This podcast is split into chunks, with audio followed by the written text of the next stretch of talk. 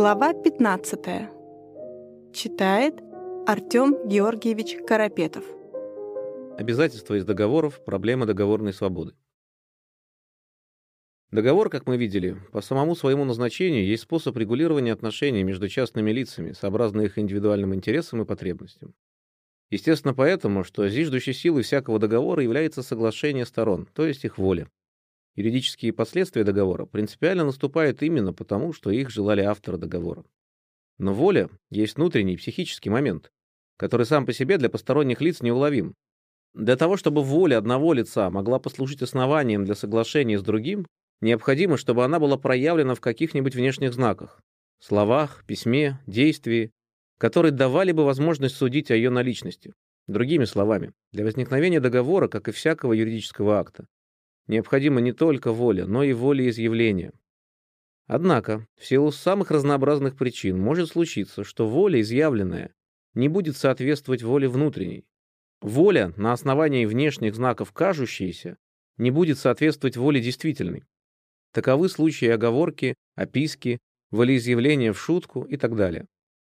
Лицо хотело купить, но по рассеянности сказала вместо «продайте» «купите», Вместо «продайте за 13» написала «продайте за 30» и так далее. Не менее часты случаи, когда даже несомненная в момент заключения договора воля страдает настолько существенными пороками, что ее трудно признать в истинном смысле действительной. Таковы случаи ошибки, обмана, принуждения. Я действительно хотел купить данную вещь, потому что считал ее золотой, меж тем, как она оказалась медной.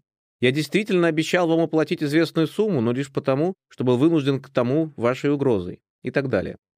Во всех указанных случаях мы имеем перед собой по существу одно и то же явление. Разлад между волей действительной и волей изъявленной, между волей и волеизъявлением. И перед правом возникает вопрос о том, как быть в подобных случаях, чему отдать предпочтение, воле изъявленной или воле действительной. Вопрос не вызывает сомнений тогда, когда этот разлад был известен противной стороне. Например, тогда, когда контрагент знал, что в слова или письмо изъявившего волю вкралась оговорка или описка. Тогда, когда он понимал, что обещание было дано в шутку. Тем более тогда, когда волеизъявление было вызвано его же обманом или угрозой.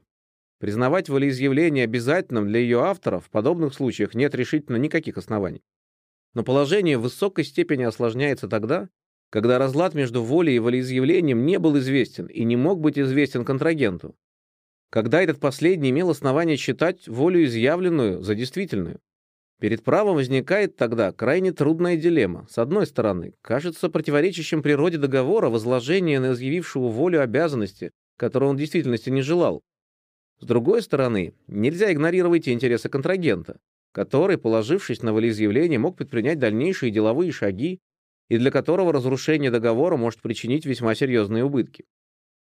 Нам уже приходилось упоминать о том, что для древнего права этой проблемы не существовало. Присущий ему формализм, подкреплявшийся строгой формальностью всяких сделок, исключал возможность самого вопроса о внутренней действительной воле. Все торжественно сказанное становилось законом.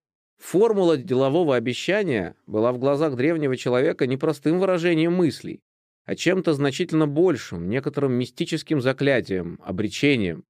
Естественно поэтому, что всякое слово торжественной формулы было неприкосновенным, что вся она получала самодавлеющую, непререкаемую силу.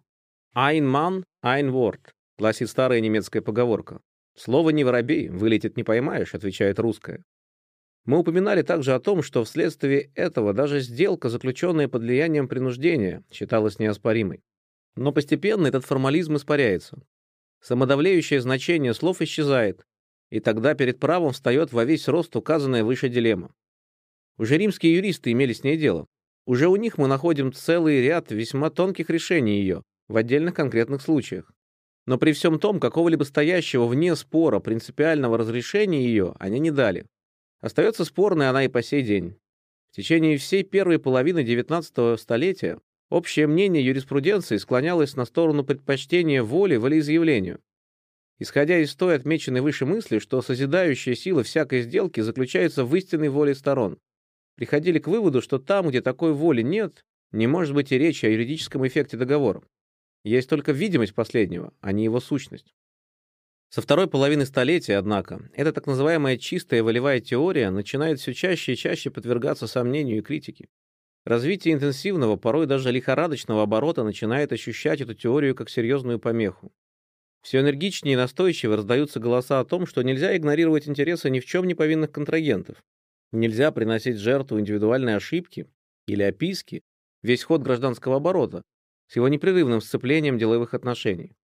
Каждый вправе доверять волеизъявлениям других, полагаться на них, как на нечто серьезное и реальное. С другой стороны, каждый должен нести на себя ответственность за все свои действия, за все свои волеизъявления, за свое не только быть, но и казаться. И под влиянием этих соображений волевой теории была противопоставлена теория изъявления, или теория доверия, или еще иначе теория оборота.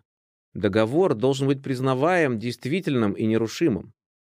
Нетрудно заметить, что эта последняя теория является лишь отражением того общего течения, о котором приходилось уже говорить выше, и которое в области вечного оборота привело к установлению принципа «хандмус хандварен» по отношению к движимости и принципа публичной достоверности вотчинной записки по отношению к недвижимости. Как там, так и здесь основной тенденцией этого течения является соединение юридического эффекта с такими или иными внешними для участников оборота легко распознаваемыми фактами, санкционирование доверия к внешним фактам. Нужно, однако, сказать, что если в области вечных прав это течение встречает только одиночные протесты, то в области договоров его успехи далеко не столь решительны. Правда, волевая теория должна была поступиться значительной долей своей категоричности, но зато и теория доверия в ее первоначальной непримиримой абсолютности защищается в настоящее время сравнительно немногими. Столкновение привело к взаимным уступкам, и если спор между обеими теориями еще продолжается, то лишь в том, какая из этих двух точек зрения должна быть положена в основу в виде общего, отправного принципа. Не вдаваясь здесь в сколько-нибудь детальное обсуждение этого богатого разнообразными трудностями спора, отметим только следующее.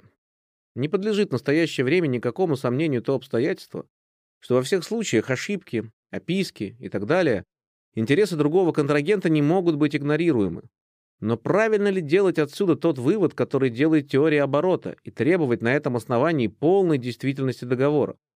Соответствует ли это в самом деле тому принципу доброй совести, Трой Инглаубен, на который ссылаются при этом представители названной теории? Мы думаем, что нет. Конечно, контрагент лица, впавшего в ошибку, должен получить вознаграждение за вред, им действительно понесенный, за вред, произошедший от того, что он положился на серьезно сделанного ему волеизъявления. Другими словами, он вправе требовать того, что носит название отрицательного договорного интереса. Если, например, я продал вам картину, ошибочно полагая, что она только копия, меж тем, как в действительности она представляет ценный оригинал, то, разумеется, я обязан возместить вам издержки, понесенные вами на присылку людей или извозчика для ее перевозки. Но нет никаких оснований идти дальше этого и давать вам право требовать передачи самой картины или уплаты ее, конечно, высокой стоимости то есть того, что называется положительным договорным интересом. Ошибка одного лица не может быть признана достаточно этическим и социальным основанием для обогащения за его счет другого. Если бы этого требовал принцип доброй совести, то он сам имел бы в высокой степени сомнительную ценность. И действительно, именно на эту точку зрения становится новейшее законодательство. Только возмещение отрицательного договорного интереса дает параграф 122 германского уложения, и при том с тем ограничением, что этот отрицательный интерес не может превышать того, что контрагент получил бы при полной действительности договора. Такое же правило содержит и статья 33 нашего русского, внесенного в Государственную Думу, проекта об обязательствах. Наконец, тот же принцип усваивает в себе швейцарское обязательное уложение 1911 года. Однако со следующей характерной для этого кодекса добавкой. Там, где это соответствует справедливости, судья может присудить возмещение и дальнейших убытков. Нужно, впрочем, сказать, что вообще все нормы швейцарского уложения относительно ошибки поставлены под верховный контроль справедливости. Статья 25 говорит, что ссылка на ошибку вообще допустима только там, где это не противоречит началу Трой Унглаубен. Но уклоняясь в сторону теории оборота в этом отношении, швейцарское уложение значительно отклоняется от нее в другом. В то время как германское уложение наш русский проект возлагает на контрагента, впавшего в ошибку, безусловную обязанность возмещения отрицательного договорного интереса, Швейцарское уложение признает эту обязанность лишь в том случае, если он впал в ошибку по собственной небрежности, то есть при наличии вины с его стороны. Думаем, что как одно, так и другое отклонение не представляет усовершенствования, и что нормы германского уложения или нашего проекта заслуживают безусловного предпочтения. Что касается в частности ответственности лица, впавшего в ошибку только при наличии вины, то именно по отношению к этому случаю имеет полное значение возражение сторонников теории оборота о том, что вопрос о вине здесь неуместно ставить. Каждый, вступая в деловые переговоры с посторонними лицами и вызывая этим их на деловые сношения с собой, естественно, берет на себя и риск за все те убытки, которые могут произойти для этих последних вследствие каких-либо неправильностей в его заявлениях. В этом отношении теория оборота, безусловно, права. Ее преувеличение заключается только в том, что она выводит отсюда не необходимость возвещения отрицательного договорного интереса, а полную действительность договора. С другой стороны, ограничение права оспаривать договор, заключенный под влиянием ошибки, только теми случаями, когда такое оспаривание не противоречит началу Трой Унглаубен, лишает саму норму закона всякой определенности. О понятии Трой Унглаубен нам приходилось говорить уже выше, глава 6. Придется коснуться его и ниже, поэтому сейчас останавливаться на нем мы не будем. Как бы то ни было, но если мы оставим все подобные отклонения в стороне, то мы увидим, что все новейшие законодательства в виде основного принципа в области договоров признает принцип не изъявления, а воли, только согласная и подлинная воля сторон может послужить основанием для возникновения предполагаемых договором прав и обязанностей. И полагаем, что только такую точку зрения можно признать правильной. Нормальной гражданско-правовой жизни не слепая случайность, описки, ошибки и так далее, а только сознательная и свободная воля людей может быть поставлена в качестве активного, правотворящего агента. Только в принципе воли может найти себе надлежащее выражение идеи частной автономии личности, и отказ от этого принципа лишил бы гражданское право той ариадниной нити, которая единственно может провести его через запутанный лабиринт всевозможных коллизий. Всякий договор является осуществлением частной автономии, осуществлением той активной свободы, которая составляет необходимое предположение самого гражданского права. Вследствие этого верховным началом во всей этой области является принцип договорной свободы. Вместе с началом частной собственности этот принцип служит одним из краеугольных камней всего современного гражданского строя. Уничтожение этого принципа обозначало бы полный паралич гражданской жизни, обречение ее на неподвижность. Но этот принцип имеет свое отрицательное и свое положительное выражение. Прежде всего, с отрицательной стороны, принцип договорной свободы обозначает то, что против своей воли никто не обязан вступать в договор. Положение это представляется естественным, и тем не менее в современном праве известны случаи, когда оно терпит известные ограничения. Есть предприятия, которые являются в своей области монопольными. Иногда они находятся в руках государства, почта, телеграф. Иногда же только этим последним концессионированы железные дороги. Применение к ним указанного правила ставило бы всех частных лиц в полную зависимость от их произвола, вследствие чего для них устанавливается общая обязанность вступать в договоры, входящие в сферу отведенной им деятельности. Отказ от профессиональных услуг без уважительных причин может послужить основанием для иска об убытках. Но если такая обязанность к вступлению в договор по отношению к предприятиям концессионированным является общепризнанной, то в новейшее время ставится вопрос о распространении этой обязанности на все вообще предприятия, предлагающие свои услуги публике. Аптеки, магазины, стоящих на улице извозчиков и так далее. И думается, что это было бы правильно. Всякий вправе рассчитывать, что те услуги, которые предлагаются публике вообще, будут оказаны и ему. Открытие предприятия для публики должно быть сопряжено и соответствующей обязанностью. С положительной стороны, принцип договорной свободы обозначает право частных лиц заключать договоры любого содержания. Это неизбежное последствие самого назначения договора – служить формой для определения частных отношений, для удовлетворения индивидуальных интересов. И мы видели уже, как с течением времени эта положительная сторона договорной свободы расширяется, мы видели, как развивающееся гражданское право переходит от системы только определенных типичных договоров, так называемый нумерус клаузус договорных типов, к общему признанию всяких договоров действительными, независимо от их соответствия тому или другому регулированному в законе образцу. Мы говорили также о том, как падает предубеждение против договоров на действия неимущественного характера. Вместе с ростом личности расширяется и положительное содержание принципа договорной свободы. Но в то же время очевидно, что эта свобода не может быть безграничной. Право не может санкционировать договоры об убийстве, возбуждении бунта против властей и так далее. Это обозначало бы уничтожение самого правопорядка. Известные ограничения принципа договорной свободы неизбежны, и весь вопрос заключается только в том, как далеко они могут идти и в каких терминах они могут быть выражены. А это раскрывает перед нами новую, чрезвычайно трудную проблему. Быть может, одну из самых труднейших проблем всего гражданского права. Не подлежит, конечно, сомнению, что недопустим договор, противный закону. Государство имеет право определять необходимые условия общежития. Естественно, что частным лицам не может быть предоставлена возможность идти против закона, и разрушать устанавливаемый им порядок. Также естественно, в частности, что закон может носить те или другие ограничения в область частных соглашений. Может запрещать, например, наем малолетних детей на фабричные работы, может устанавливать максимум рабочих часов и так далее. В зависимости от тех или иных соображений государство может идти по пути этих ограничений ближе или дальше. И вместе с тем договорная свобода частных лиц будет, соответственно, суживаться и расширяться. Подобно тому, как говорят об эластичности права собственности, можно говорить об эластичности договорной свободы. Каждое такое, устанавливаемое законом ограничение, подлежит, разумеется, оценке с точки зрения своей желательности и целесообразности, но самый принцип верховенства закона, повторяем, не может возбуждать сомнений. Дело, однако, в высокой степени осложняется тем, что во всех современных законодательствах принцип договорной свободы подвергается ограничению не только со стороны закона, но и со стороны некоторых других внезаконных критериев. В качестве таковых являются обыкновенно общественный порядок и добрые нравы. Закон таким образом, как бы не доверяя своей бдительности, привлекает в роли добавочных контролеров некоторые другие инстанции. Но в чем они состоят? Обратимся сначала к понятию общественного порядка. Образцом для введения этого ограничительного начала послужил Кодекс Наполеона, который в своей статье 1133 объявил, что всякий акт, противоречащий общественному порядку, является недозволенным, заключающим в себе козалисит. Вслед за ним понятие общественного порядка появляется в нашей первой части 10 тома свода законов, статья 1528, и переходит наш проект гражданского уложения всех редакций, вплоть до нынешнего проекта об обязательствах, статья 50. Но, разумеется, ближайшего определения этого понятия мы ни в одном из этих законодательств не найдем. Не подлежит сомнению, что общественный порядок мыслится здесь как нечто отличное от того порядка, который определен положительным законом, с административными распоряжениями включительно, а также от того, чего требуют добрые нравы. Противным общественному порядку таким образом может быть нечто такое, что не запрещено законами и что не нарушает добрых нравов. Что же это такое?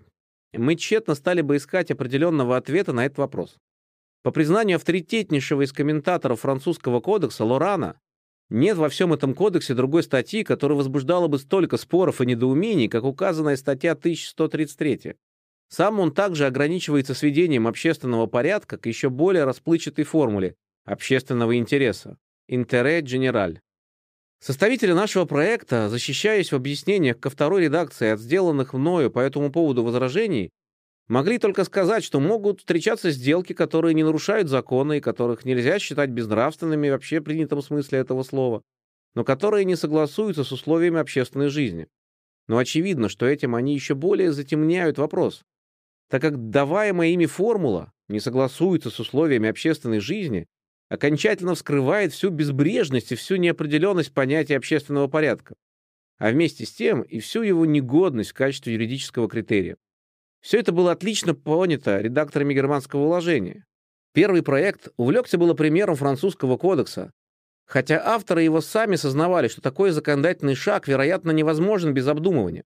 Однако во второй комиссии эти сомнения взяли уже решительный верх, и упоминание об общественном порядке было выброшено. Так что это загадочное понятие в действующем германском праве не существует. Равным образом швейцарское уложение об обязательствах в статье 20 говорит только о том, что недействителен договор, содержание которого невозможно, противозаконно или нарушает добрые нравы. Об общественном порядке здесь не упоминается.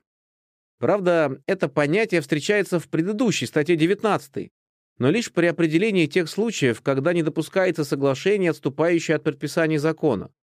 Закон, регулирующий общественный порядок, рассматривается таким образом, как норма принудительная, «Кве пактис приваторум мутари нон потест», который не может быть изменен частным соглашениями. А самый общественный порядок мыслится как нечто определенное положительными предписаниями закона. Очевидно, что мы имеем здесь нечто совершенно иное, чем то, что рисуется Кодексу французскому или автором нашего проекта. И мы полагаем, что в интересах нашего будущего гражданского уложения следует пожелать, чтобы понятие общественного порядка, по примеру уложений германского и швейцарского, было из нашего проекта исключено. Дело государства определить все то, что необходимо для бытия общественного порядка, положительными предписаниями закона. И тогда, естественно, всякие сделки, противные общественному порядку, будут невозможны уже потому, что они противны закону. Создавать еще какой-то иной контроль с точки зрения условий общественной жизни, значит ставить граждан перед полной неопределенностью.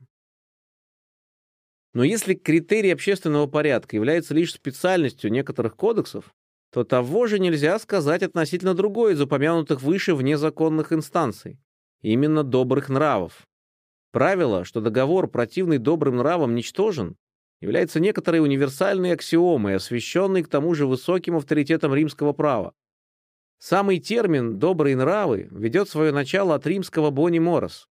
С другой стороны, если понятие общественного порядка представляется в общем ходе современного гражданского права фигурой вымирающей, то, напротив, сфера употребления понятия добрых нравов обнаруживает в новейших законодательствах тенденцию к расширению. Мы встречаем это понятие не только в качестве границы договорной свободы, но и в качестве самостоятельного источника ответственности за вред, параграф 826 германского уложения, о котором ниже. Значение добрых нравов растет, это тем более налагает на юриспруденцию обязанность разобраться в этом понятии, определить его подлинную, принципиальную природу. Между тем, несмотря на свое двухтысячелетнее существование, понятие добрых нравов только недавно стало привлекать к себе научное внимание. И тут-то оказалось, что мы имеем перед собой не нечто точное и определенное, а некоторую сплошную загадку, разрешить которую юристы до сих пор не в состоянии. Литература о добрых нравах растет, но этот рост служит только источником все новых и новых недоумений. Если мы оставим подробности в стороне, то все разнообразие мнений по поводу добрых нравов мы можем свести к двум основным направлениям. Одно из них отождествляет добрые нравы с нравственностью. Договор, противный добрым нравам, есть не что иное, как договор противной нравственности. На этой точке зрения стоит, например, Лотмар, который своим сочинением «Безнравственный договор» 1896 года дал первый толчок к обсуждению нашего вопроса. Сюда же примыкает Коллер, Гахенбург, Энексерус, Эртман и целый ряд других. На этой же точке зрения стояла и наша редакционная комиссия.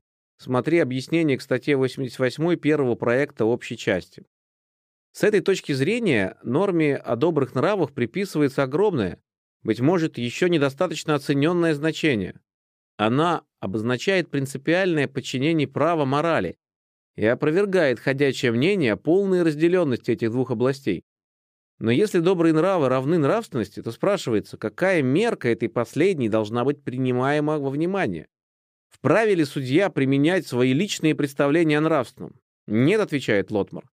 Судья, воодушевленный поклонник Ницше, считающий нашу нынешнюю христианскую мораль моралью рабов или стадных животных и думающий о переоценке моральных ценностей, никоим образом не должен применять эти свои личные взгляды.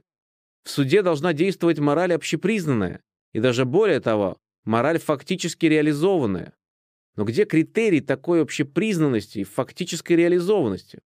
Дело в том, что в современных обществах мы сплошь и рядом встречаемся со значительными различиями в этом отношении в связи с различием общественных групп, классов и так далее.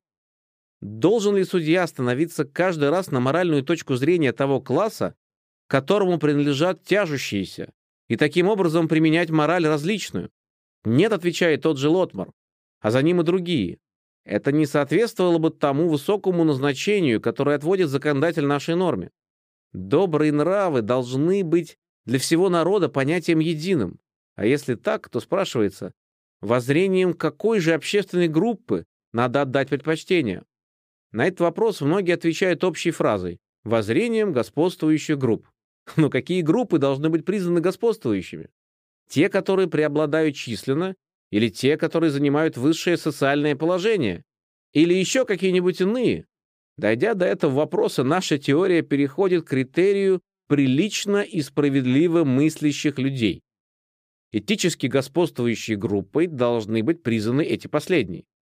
Конечно, говорит, например, Коллер, при рассмотрении вопроса о нравственности приходится считаться с народными убеждениями, но не с убеждениями масс, а только тех, которые в нравственном отношении являются вождями народа. Если, например, значительная часть народа, пусть даже две трети его, не видит ничего зазорного в контрабандном промысле, то мы все-таки не можем признать его нравственным, хотя бы дело шло о чужой таможне. Право должно стоять на той почве, на которой стоят духовные руководители народные, а не на низинах и не на ступенях тех, которые высшими идеями пожертвуют ради денег и материальных выгод. Конец цитаты. Но если так, если критерием добрых нравов в смысле нравственности в конечном счете оказываются духовные вожди народа, люди прилично и справедливо мыслящие, то очевидно, что решение вопроса о том, кто эти духовные вожди, будет зависеть исключительно от тех или других личных воззрений судьи на этот счет.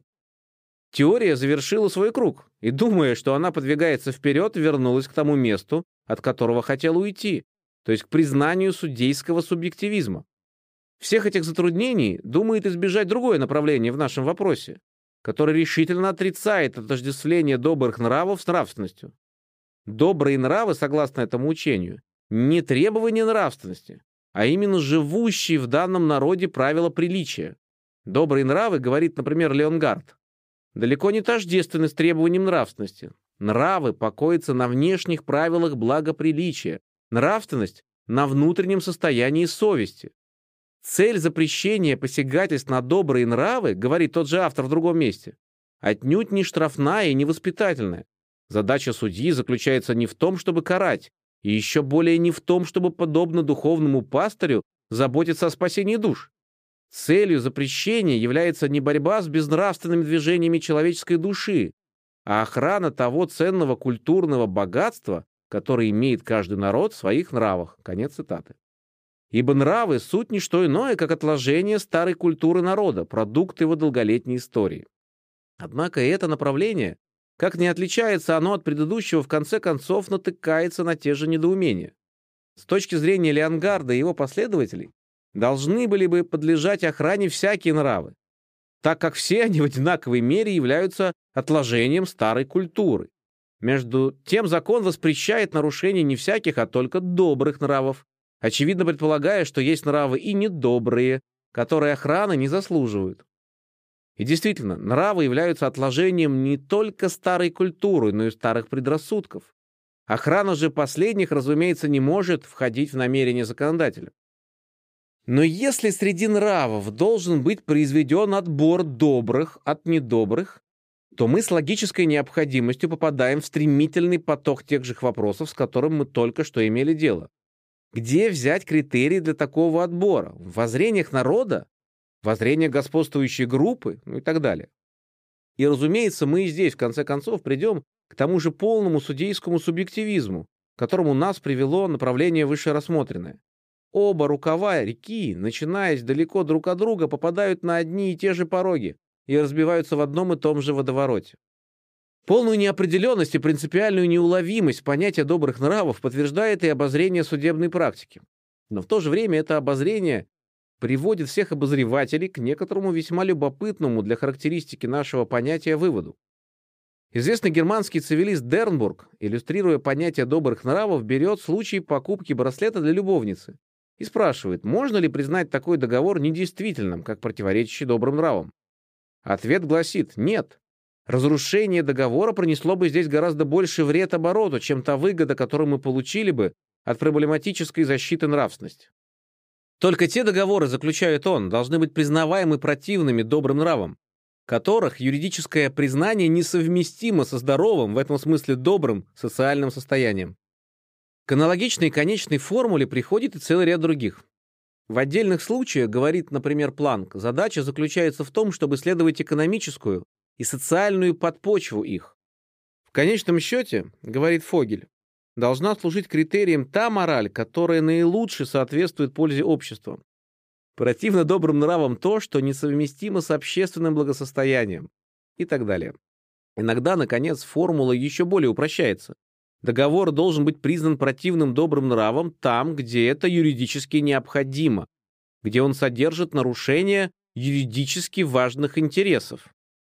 Мы видим, таким образом, что из понятия добрых нравов исчезает и элемент нравственности, и элемент нравов как таковых. И та, и другие были лишь каким-то туманом, скрывающим некоторую подлинную реальность совершенно иного порядка. Нравственность и нравы, на охрану которых как будто выступало право, и которым оно, точно вассал, подчинялось, оказались сами в подчинении у некоторой высшей инстанции, социальных интересов, общественного благосостояния и так далее, то есть в конечном счете у того же права. Спадает туманная завеса, создавшая иллюзию какой-то определенности, и мы оказываемся лицом к лицу с целой огромной областью, не нравственных и не нравных, а чисто юридических проблем. Понятие добрых нравов оказывается условной формулой, при раскрытии которой отходят в сторону всякие соображения морали или благоприличия, и на сцену выступают критерии чисто правового характера, только критерии несознанные, необобществленные, остающиеся в стадии субъективного усмотрения судей. Неудивительно поэтому, что если понятие добрых нравов встречает горячие симпатии со стороны представителей так называемого свободного права, оно открывает им неограниченные возможности для осуществления конкретной справедливости, для взвешивания интересов и других тому подобных опытов социального воздействия при посредстве свободного судейского усмотрения. Неудивительно, с другой стороны, если именно поэтому понятие добрых нравов вызывает и самые внушительные сомнения. Недаром, например, такой цивилист, как Планьоль, называет правила о добрых нравах одним из самых сомнительных. При известном его применении всякая гражданская свобода может быть задавлена. Во всяком случае, если понятие добрых нравов только прикрывает собой целый ряд неосознанных чисто юридических проблем, то мы вправе требовать от законодателя, чтобы он, а не судья, приложил и прилагал все старания для их разрешения. Правило о добрых нравах — не достоинство кодекса, а его больное место. В лучшем случае оно только знак, отмечающий неразработанное, топкое место в правовой системе. Но очевидно, что сохранение, а тем более расширение подобных топких мест не может входить в идеалы законодателя. До поры до времени теневые стороны добрых нравов могут не давать себя знать. Ощущение их неопределенности может растворяться в сложном концерте социальной психологии. Но если этим понятием завладеет направление свободного права, то в скором времени превратит его в настоящее социальное бедствие. Конечно, в известных пределах правила о добрых нравах было использовано до сих пор в удачном смысле. Но смеем думать, что те же результаты могли бы быть достигнуты при помощи старого общего духа или общего смысла законов. Заслуживают в этом отношении внимания указания Экстайна на то, что прежде, нежели ставить вопрос о добрых нравов, надо поставить вопрос о самой возможности содержания договора. И тогда окажется, что многие договоры, которые рассматривали до сих пор как противные добрым нравам, недопустимы просто вследствие неотчуждаемости того блага, которое составляет содержание договора. Разумеется, что и эти понятия открывают широкий простор для судейского правотворчества. Однако огромная разница заключается в том, что они принципиально направляют внимание судьи к закону, как к объективному источнику норм, между тем как всякие каучуковые параграфы, вроде нашего правила о добрых нравах, развязывают его естественное тяготение к юрисдикции чувства. Но обо всем этом нам приходилось говорить уже выше.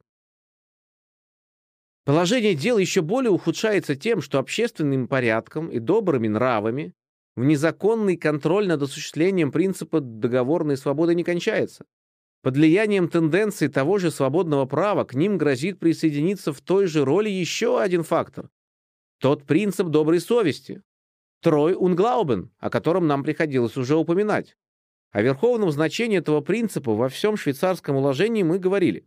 Но и другие новейшие кодексы отводят ему большую роль, особенно в области обязательных отношений. Основными положениями, в которых этот принцип находит себе место, являются параграфы 157 и 242 германского уложения и соответствующие им статьи 72 и 78 нашего, внесенного в Государственную Думу проекта об обязательствах. Первая из этих статей гласит, Договоры должны быть изъясняемы по точному их смыслу, по доброй совести и намерению лиц их заключающих. Согласно второй, должник обязан исполнить свое обязательство добросовестно и согласно принятому в деловых отношениях порядку.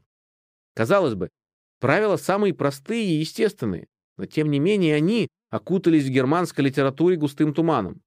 Идея доброй совести в деловых отношениях ведет также свое происхождение от римской bona fides, как мы говорили, старое римское право было проникнуто строгим формализмом. Действовало не то, что было желаемо, а то, что было сказано. Буква договора преобладала над его мыслью. С течением времени, однако, эта формалистическая тенденция ослабляется.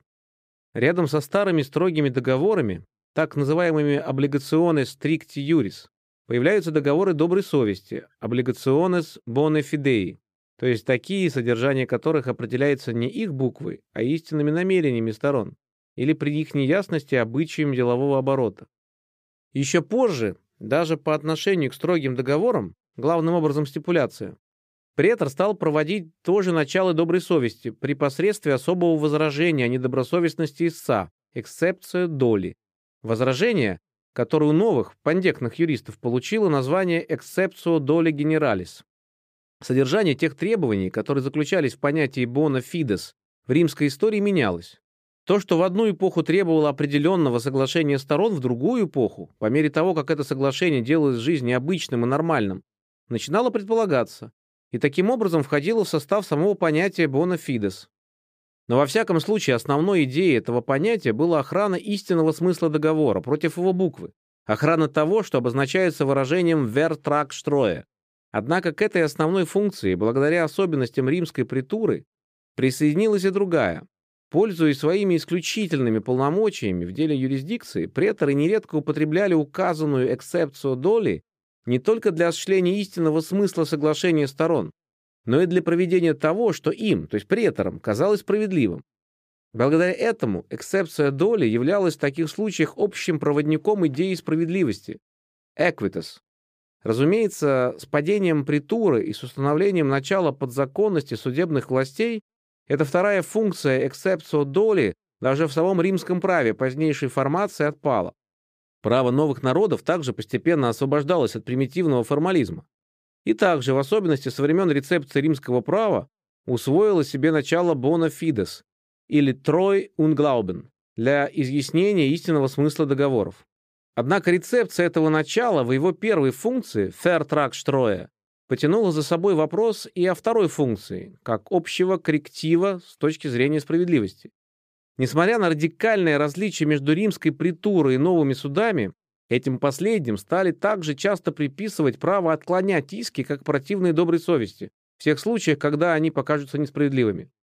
Так возник знаменитый в цивилистической литературе спор о допустимости или недопустимости эксепции доли генералис. Если раньше этот спор склонялся в отрицательную для нашей эксепции сторону, то в последнее время под влиянием течения свободного права он склоняется в сторону положительную. Это ярко сказалось уже во время подготовки германского уложения. Как первая, так и вторая комиссия отвергли предложение о санкционировании эксепцию доли генералис. Под тем или другим видом они находили, что ее признание привело бы к установлению широкого произвола судов, и к исчезновению границ между правом и моралью. Достаточной гарантией правильного делового оборота может служить начало Трой Унглаубен. Таким образом, как видим, это последнее начало понималось обеими комиссиями в его более узком смысле – Ферктрак-Штроя. Но уже при обсуждении в Рейхстаге в ответ на требование ввести эксепцию доли генералис представителями правительства было заявлено, что эта эксепция входит в понятие «трой унглаубен». Такая неопределенность послужила причиной чрезвычайного колебания и в литературе, но и здесь. Если вначале общее мнение склонялось к более узкому пониманию принципа «трой унглаубен», то потом его стали толковать все шире и шире. Идея «трой унглаубен» как общая эксепция доли генералис начинает заполнять умы. Упомянутым параграфом 157 и 242 германского уложения приписывают все более и более широкое значение. Принцип «трой унглаубен» должен разрешить не только вопрос о способе толкования договора или способе его исполнения, но и вопрос о самом бытии или небытии договорных обязанностей. Не только does we – как быть, но и does ob – быть ли исполнение.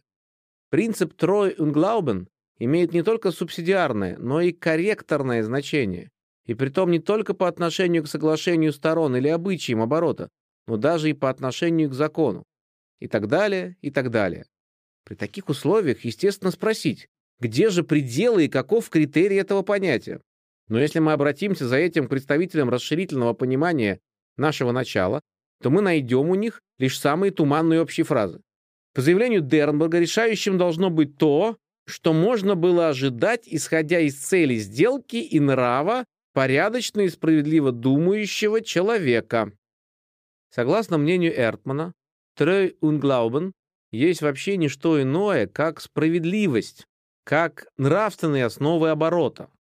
По определению Рибейна, это этическая сторона права, то, на что честные и порядочные люди могут положиться в обороте. И так далее. Когда читаешь подобные определения, то прежде всего сама собой напрашивается мысль. Да ведь это же те же самые определения, которые даются добрым нравам. Те же самые порядочно и справедливо думающего человека. Или Троенглаубен тоже, что добрые нравы. Или юридическая мысль оскудела. Где отсутствуют мысли, там вовремя является слово. И при том слово всегда в одном и том же привычном сочетании. Однако первое предположение «трой унглаубен» равно добрым нравам наталкивается на одно и притом решающее препятствие. Добрые нравы осуществляются в суде ипса юре, то есть в силу самого закона. Согласно параграфу 138 германского уложения, договоры, противные добрым нравам, ничтожны. Начало же Троюнглаубен, параграфы 157 и 242, по общему признанию самых горячих апологетов его, действуют только как возражение и только в случае возражений заинтересованного лица. Ведь это же все-таки эксепция. Очевидно, мы имеем здесь какое-то отличие, и притом отличие не только процессуальное. За этим последним должно скрываться отличие материальное, вытекающее из самой природы нормы и ее цели. Если бы Трой Унглаубен было равно добрым нравам, если бы охрана первого имела ту же цель, что и охрана вторых, тогда эта охрана должна была бы, конечно, осуществляться ипса юре и под угрозой ничтожности. Благо добрых нравов или этической стороны права не может быть поставлено в зависимость от возражения со стороны частных лиц. Закон, однако, ставит, и это свидетельствует, что в принципе Троюнглаубен мы имеем дело с какими-то не общими, а частными интересами контрагентов. Эти же последние интересы могут заключаться только в одном — в охране истинного смысла и подлинного содержания договора, то есть в Фертракштрое. Поскольку, разумеется, это содержание не противоречит закону, об этом излишне говорить. Как только мы выйдем из пределов этого ясного и определенного понятия, мы попадем на наклонную плоскость, по которой мы неизбежно докатимся до полного судейского контроля над всей областью оборота. С точки зрения совершенно субъективных и произвольных представлений о справедливости, социальном идеале и так далее. Уже теперь в германской литературе раздаются жалобы на то, что в судебных решениях ссылка на Троюнглаубен делается наиболее излюбленным приемом мотивировки часто прикрывающим собой простую поверхностность и непродуманность. Уже теперь экзаменаторы свидетельствуют, что на кандидатских экзаменах незнание или неспособность к юридическому мышлению охотно маскируются апелляцией к Троинглаубен. Временами слышится даже уже прямой вопль о том, что подобное хозяйничание с этим принципом составляет истинную язву, разъедающую гражданскую жизнь. И нельзя не согласиться с тем, что допущение такого широкого простора судейскому усмотрению было бы со стороны закона чудовищным моральным харакири. Все описанные затруднения, связанные с осуществлением принципа договорной свободы, приобретают особенно острый характер, когда дело касается отношений экономических. Принцип договорной свободы имплицитно содержит в себе юридическую возможность заключать договоры на любых условиях. В частно-правовой децентрализованной системе народного хозяйства Меновая ценность обмениваемых товаров или услуг определяется именно свободными соглашениями, в зависимости от экономического закона спроса и предложения. Свободный договор является одновременно продуктом и выражением, творением и творцом этого закона. Но именно вследствие этой свободы договорных соглашений возможны случаи самой жестокой экономической эксплуатации. Сторона экономически сильнейшая, пользуясь нуждой стороны слабейшей, ставит ей тяжелые условия, на который этап по необходимости должна согласиться. Принцип договорной свободы таким образом закрепляет не свободу экономическую и при известных условиях может явиться фактором настоящего экономического рабства. Все это ставит перед правом новую, труднейшую проблему. Как относиться к подобным эксплуататорским договорам? И нельзя ли найти каких-либо средств защиты экономических слабых? С проблемой этого рода встречается всякое право уже с древнейших времен и уже очень рано начинаются попытки ее разрешения. Прежде всего, внимание законодательства обращается на взимание процентов. В миросозерцании, выросшем в атмосфере земледельческого и натурального хозяйства, денежные проценты совершенно не находят себе места. Деньги не могут давать естественного приплода, и потому взимание их кажется чем-то противоестественным и незаконным. Отсюда встречающиеся нередко в древних законодательствах, например, в древнееврейском, общее запрещение процентов. Исключение допускается только по отношению к чужеплеменникам, не евреям. Но, разумеется, с развитием хозяйственной жизни такое абсолютное запрещение несовместимо, и потому в других древних правовых системах проценты допускаются, но лишь не свыше известного законом установленного предела. Так, например, по римским законам 12 таблиц проценты не должны были превышать 1,12 части капитала в год, то есть 8,33%. Взимавшие больше этого ростовщики должны были вернуть излишне взятое в четверо, то есть подвергались каре более серьезной, чем воры. Вся дальнейшая история процентов представляет непрерывный ряд колебаний, то в одну, то в другую сторону. Причем на эти колебания оказывает огромное влияние общее состояние экономических условий. Ухудшение этих условий, развитие пролетаризации и задолженности, естественно, заставляет законодательство бросаться к разным мерам, которые кажутся ему наиболее пригодными для борьбы с подобными грозными явлениями. А в ряду этих мер наиболее простыми и доступными являются меры против процентов. Так, особенно критическим периодом в этом отношении был в римской истории IV век до Рождества Христова. Под влиянием общих экономических неурядиц вызванных ими народных волнений, законодательство сначала понижает установленный законами 12 таблиц максимум наполовину, до 4,1,6, а затем и вовсе запрещает проценты.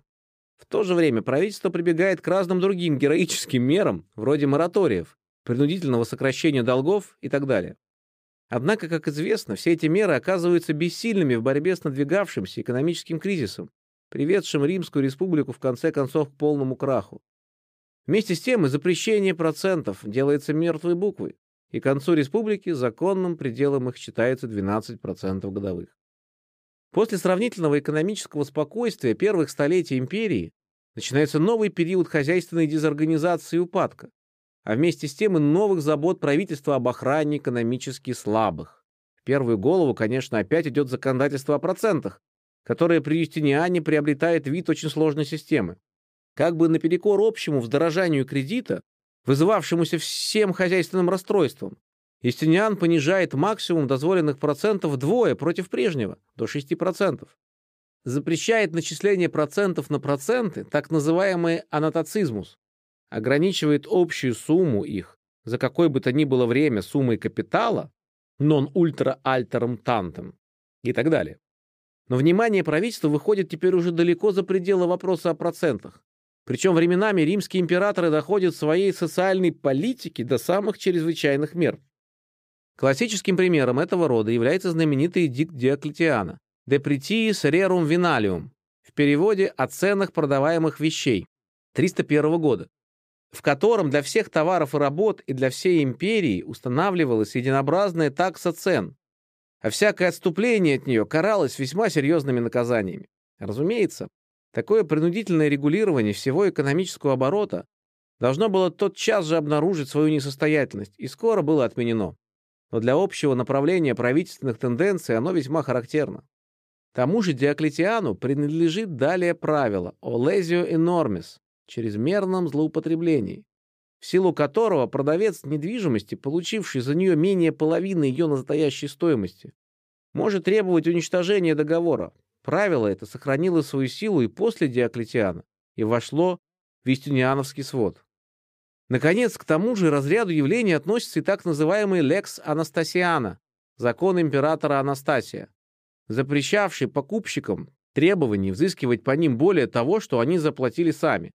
Закон, который при последовательном проведении неизбежно должен был бы прекратить всякую циркуляцию обязательств, но который, конечно, самыми различными способами обходился.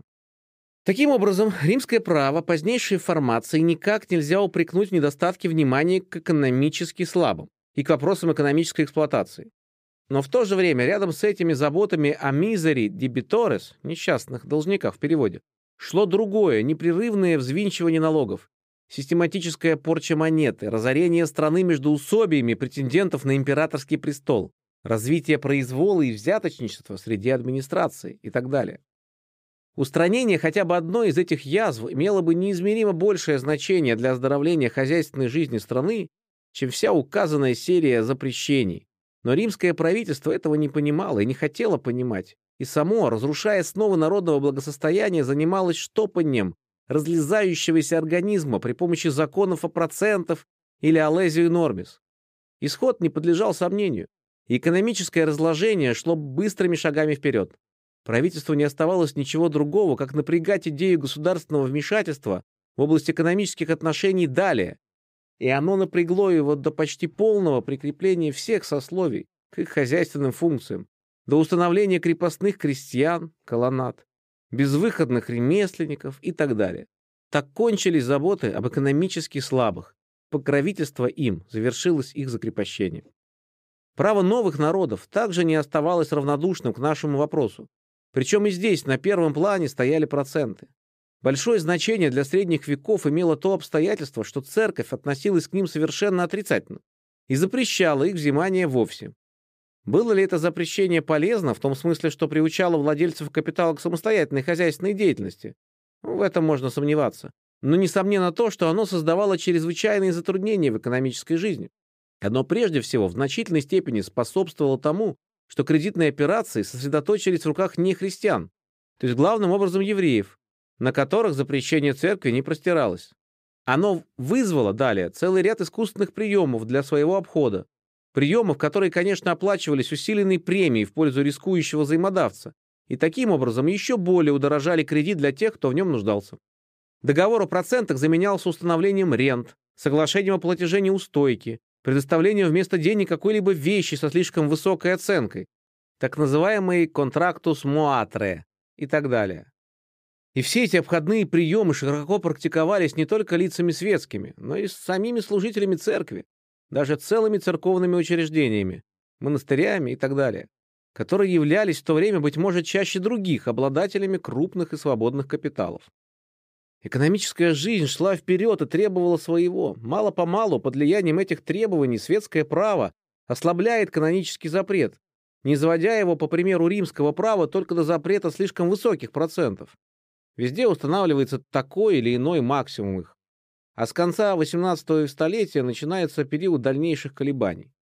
Период этот открывается французской революцией. Руководясь стремлением к эмансипации от церкви и канонических стеснений, движимой идеей экономические свободы, лезе-пассе, лезе-фе, конституанта законом 3-12 октября 1789 года провозгласила полную свободу процентов, но скоро и здесь наступила реакция. Закон 1807 года восстановил максимум дозволенных процентов. 5% вообще и 6% для торговли. В дальнейшем во Франции происходит отчасти усиление, отчасти ослабление законодательной репрессии. С одной стороны, закон 1850 года установил уголовную ответственность для ростовщиков по промыслу, а с другой стороны, закон 1886 года освободил торговлю от всякого максимума. Аналогичные колебания наблюдаются и в Германии. Закон 1867 года, ставший в 1871 году общеимперским законом, отменил все прежние ограничения относительно процентов. Но уже в 1880 году законодательство возвращается на прежний путь уголовной и гражданской борьбы с ростовщичеством, причем этому последнему придается более широкий смысл. Запрещается не взимание процентов свыше известного максимума, а вообще установление всякой чрезмерной выгоды по поводу займа, отсрочки долга или иной кредитной сделки. Ростовщичество процентное расширилось до ростовщичества денежного или кредитного вообще. Закон 1880 года был еще более усилен законом 1893 года, который карал уголовной ответственностью и объявлял гражданские недействительными всякие сделки, а не только кредитные, но и, например, куплю-продажу, если они содержали в себе эксплуатацию нужды или неопытности другого, и если вообще заключение их составляло обычный промысел для контрагента. Понятие ростовщичества таким образом расширилось еще более. К упомянутым выше видам его присоединился новый, так называемый захвухер, хотя пока только под условием его введения как промысла профессиональное ростовщичество. Тот же отлив и прилив пережило и наше Отечество. До 1879 года у нас запрещалось взимание свыше 6%. Но в этом году, по примеру Запада, это ограничение было отменено, и высота процентов была предоставлена свободному соглашению сторон. Однако и у нас закон 1893 года возвратился снова на путь ограничений в виде установления максимума 12%. Таким образом, Конец XIX века знаменовался везде в большей или меньшей степени усилением ограничительной тенденции по адресу принципа договорной свободы. Усиливались не только различные специальные ограничения, например, направленные на ограждение личности и трудоспособности рабочих в промышленных предприятиях, но вместе с тем усилились и общие стремления законодательства к защите всех вообще против экономической эксплуатации, в каких бы формах она ни проявлялась. Мы видели, как сказывалось это стремление в постепенном расширении понятия ростовщичества, особенно в Германии. Но во всю свою принципиальную полноту вопрос был развернут германским уложением 1896 года. Первый проект этого уложения не содержал никаких норм, направленных против ростовщичества. Составители его полагали достаточными в этом отношении упомянутые выше уголовные законы 1880 и 1893 годов. Но когда проект был опубликован, он вызвал и в этом пункте самые ожесточенные нарекания. В особенности риска была критика Гирке. Жестоко порицая общее индивидуалистическое направление проекта, Гирке требовал самых решительных мер для охраны экономически слабых против эксплуатации со стороны сильнейших. Современное законодательство, говорил он, должно проникнуться поистине социальным духом и ввести формальный принцип договорной свободы в надлежащие рамки, если старые механические меры против ростовщичества оказываются недостаточными, тем более необходима общая норма, которая охватывала бы ростовщическую эксплуатацию должника во всех ее видах. Несмотря на все подобные нарекания, и второй проект остался, в общем, на той же принципиальной позиции. Однако положение радикально изменилось во время обсуждения проекта в Рейхстаге. Как показывала вся предыдущая многовековая борьба с ростовщичеством, оно обнаруживает поразительную неуловимость. Запрещенное в одних формах, оно легко скрывается в других.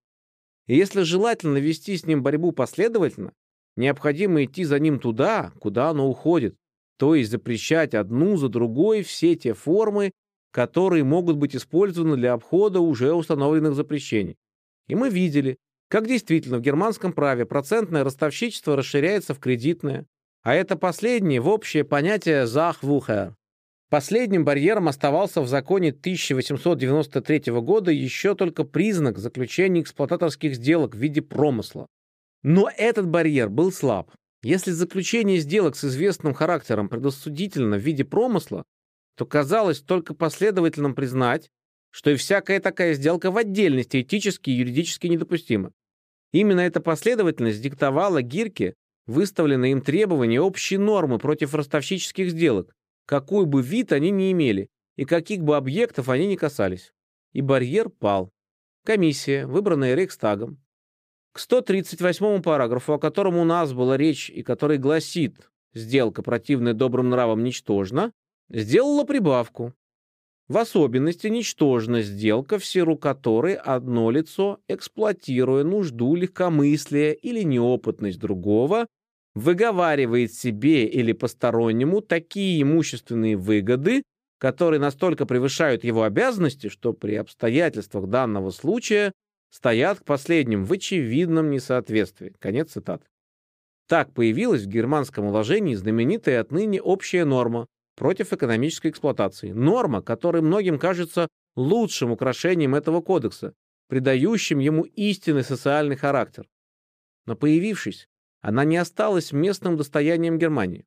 Как во многих других вопросах, так и здесь, к примеру германского уложения, последовали другие новейшие кодексы, вследствие чего эта норма приобретает характер некоторого универсального принципа современного гражданского права. Прежде всего, по следам германского уложения пошла наша русская комиссия, вырабатывавшая проект нашего гражданского кодекса. Перечисляя в объяснениях к раньше других опубликованной книге пятой проекта об обязательствах те основные начала, которым она руководилась, комиссия говорит, цитата, «Закон прежде всего должен быть справедливым. Ограждая равноправность сторон в обязательных отношениях, закон вместе с тем должен наградить интересы всех слабых, беспомощных, словом, всех тех, кто по своему личному или имущественному положению нуждается в особой защите закона, не будучи в состоянии с достаточной энергией отстаивать свои права. В этом отношении можно указать на принятые проектом меры против эксплуатации нужды, легкомыслия, неопытности или несчастья. Конец цитаты. Такой мерой в особенности являлась статья 31 первого проекта, в общем аналогичное 138 параграфу германского. Меняя некоторые свои оттенки, эта статья дошла и до нынешнего внесенного в Государственную Думу проекта, в котором она является также статьей 31 и где она гласит, цитата, «Договор может быть также оспоренный в тех случаях, когда кто-либо, злоупотребляя принадлежащей ему властью или оказываемым ему доверием, либо, пользуясь нуждой или несчастьем другого, заключит с ним чрезмерно невыгодный для него договор». Конец цитаты. Под влиянием того же германского примера появилась подобная же статья и в пересмотренном швейцарском уложении об обязательствах 1911 года. Цитата. «Если в договоре, заключение которого было вызвано тем, что одна сторона воспользовалась нуждой, неопытностью или легкомыслием другой, существует очевидное несоответствие между взаимными обязанностями, то сторона, потерпевшая в течение года, может заявить об отказе от договора и потребовать назад то, что уже было уплачено. Конец цитаты, статья 21. Конечно, между всеми этими статьями есть немаловажные теоретические и практические различия. Укажем, например, только на то, что в то время как германское уложение рассматривает сделки подобного рода как противные добрым нравам и потому объявляет их ничтожными, швейцарский кодекс и наш проект ставит их вне всякой связи с добрыми нравами и признает их только оспоримыми. Но эти различия нас не могут интересовать здесь. Равным образом мы не будем касаться и тех случаев, когда имело место злоупотребление принадлежащей властью или оказываемым доверием. Сделки в этих случаях и без данной статьи были бы недействительны. Принуждение, обман. Из всего исторического происхождения этих статей явствует, что они создавались не для этих случаев, и что центр их содержания заключается не в этом, а в запрещении пользоваться нуждою другого чрезмерно, Именно в этом ведь состоит отводимая им важнейшая социальная миссия. Никто, разумеется, не станет отрицать благородство тех мотивов, которые вызвали появление этих статей. Никто не станет отрицать и возвышенности той цели, для служения которой они призваны. Но ни то, ни другое не освобождает нас от обязанности проверить, точно ли они могут иметь те благодетельные последствия, которые от них ожидают. Даже более того, чем дороже для нас эта цель, чем серьезнее наши мотивы, тем внимательнее и строже мы должны отнестись к тем средствам, которые мы избираем. Ложные средства часто компрометируют саму цель. Присмотримся поэтому к указанным статьям ближе и прежде всего обратим внимание на их юридическую структуру. Для уничтожения того или другого договора, как эксплуататорского или ростовщического, они устанавливают двоякое предположение. С одной стороны, необходимо в лице контрагента намерение воспользоваться нуждой другого, субъективный признак. А с другой стороны, необходимо, чтобы несоответствие между взаимными обязанностями контрагентов было явным или чрезмерным, объективный признак. Но действительно ли оба этих признака достаточно надежны? Возьмем первый из них – намерение воспользоваться нуждой другого. И бросим хотя бы самый поверхностный взгляд вокруг нас, на всю область экономического оборота.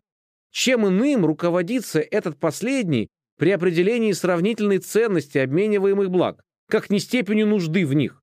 Повышается нужда на продукты, на помещения, на рабочие руки, повышается их ценность. Всякий обладатель того или иного блага пользуется всегда возрастающей нуждой в нем и стремится уступить его, возможно, дороже. Ведь в этом же и состоит закон спроса и предложения. И мы, если мы не будем непростительно близоруки, мы должны будем признать, что необходимый для уничтожения сделки субъективный признак мы найдем всегда, при всякой нормальной сделке делового характера. Следовательно, этот признак в качестве юридического критерия нам не дает ничего. Он мнимый признак, слово, лишенное содержания. Перейдем к другому признаку, объективному.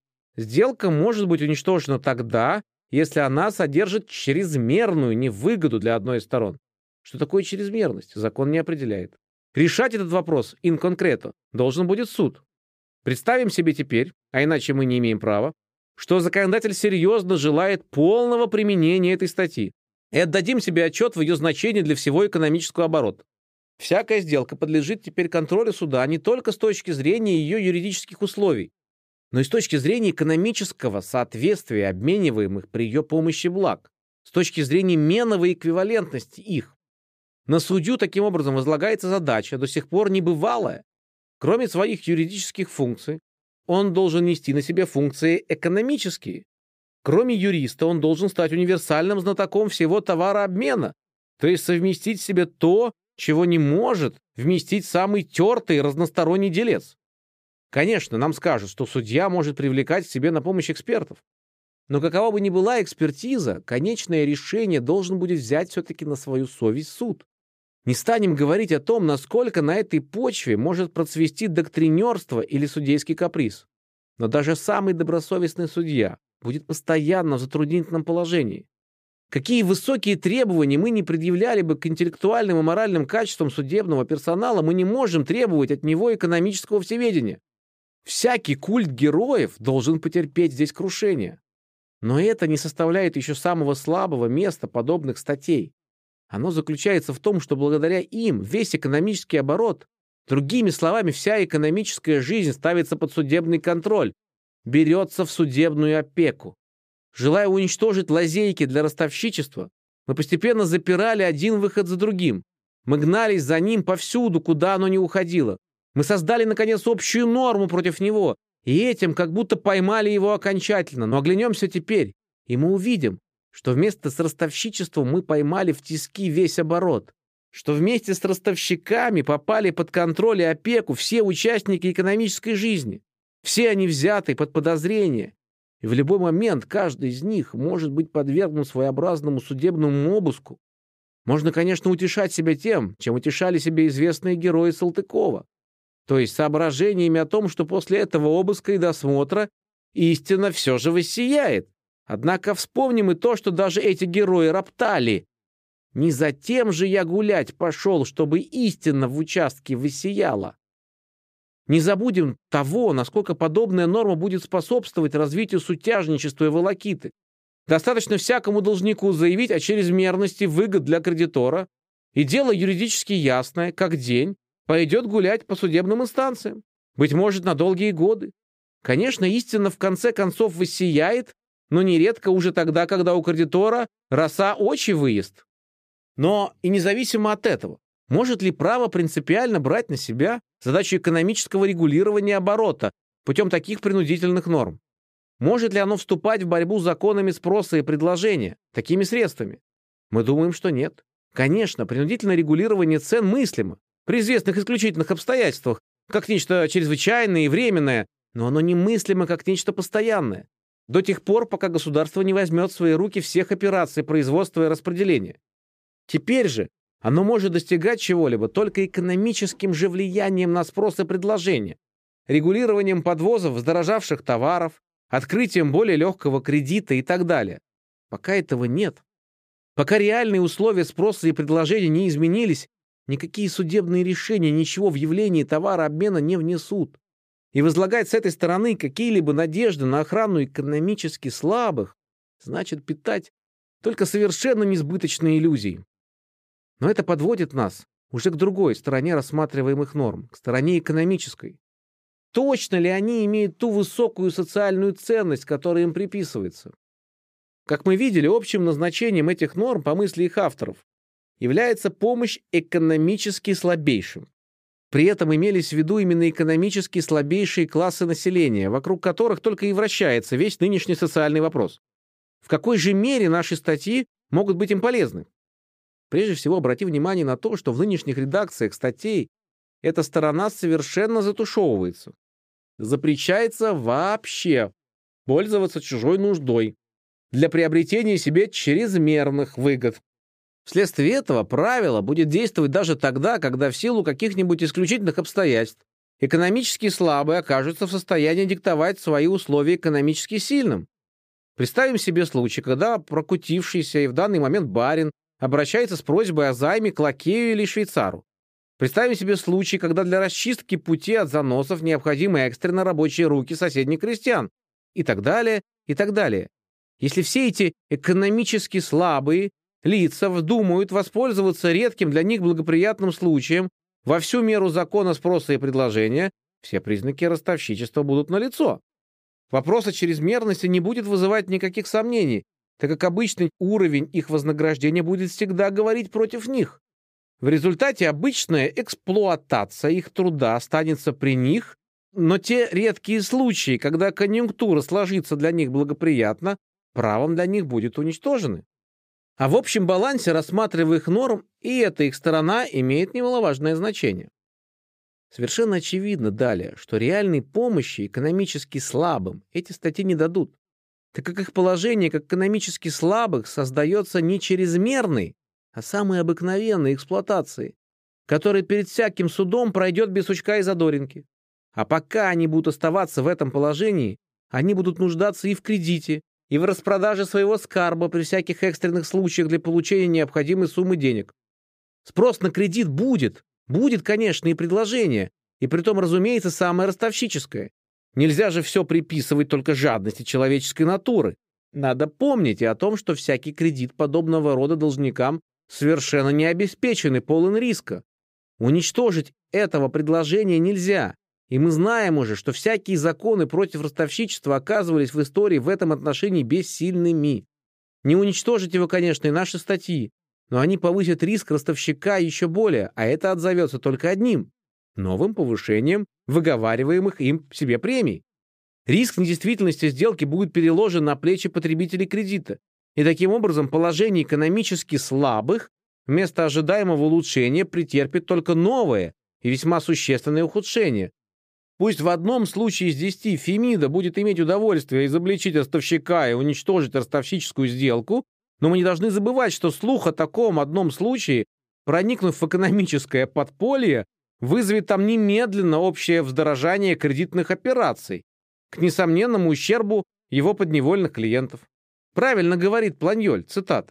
«Есть много сторонников законов против ростовщичества, но я не из их числа. Такие законы ничему не помогают, а только заставляют ростовщиков скрываться еще глубже и брать за риск еще больше, Защита закона, в конце концов, обращается в тягость для тех, кого защищать хотели.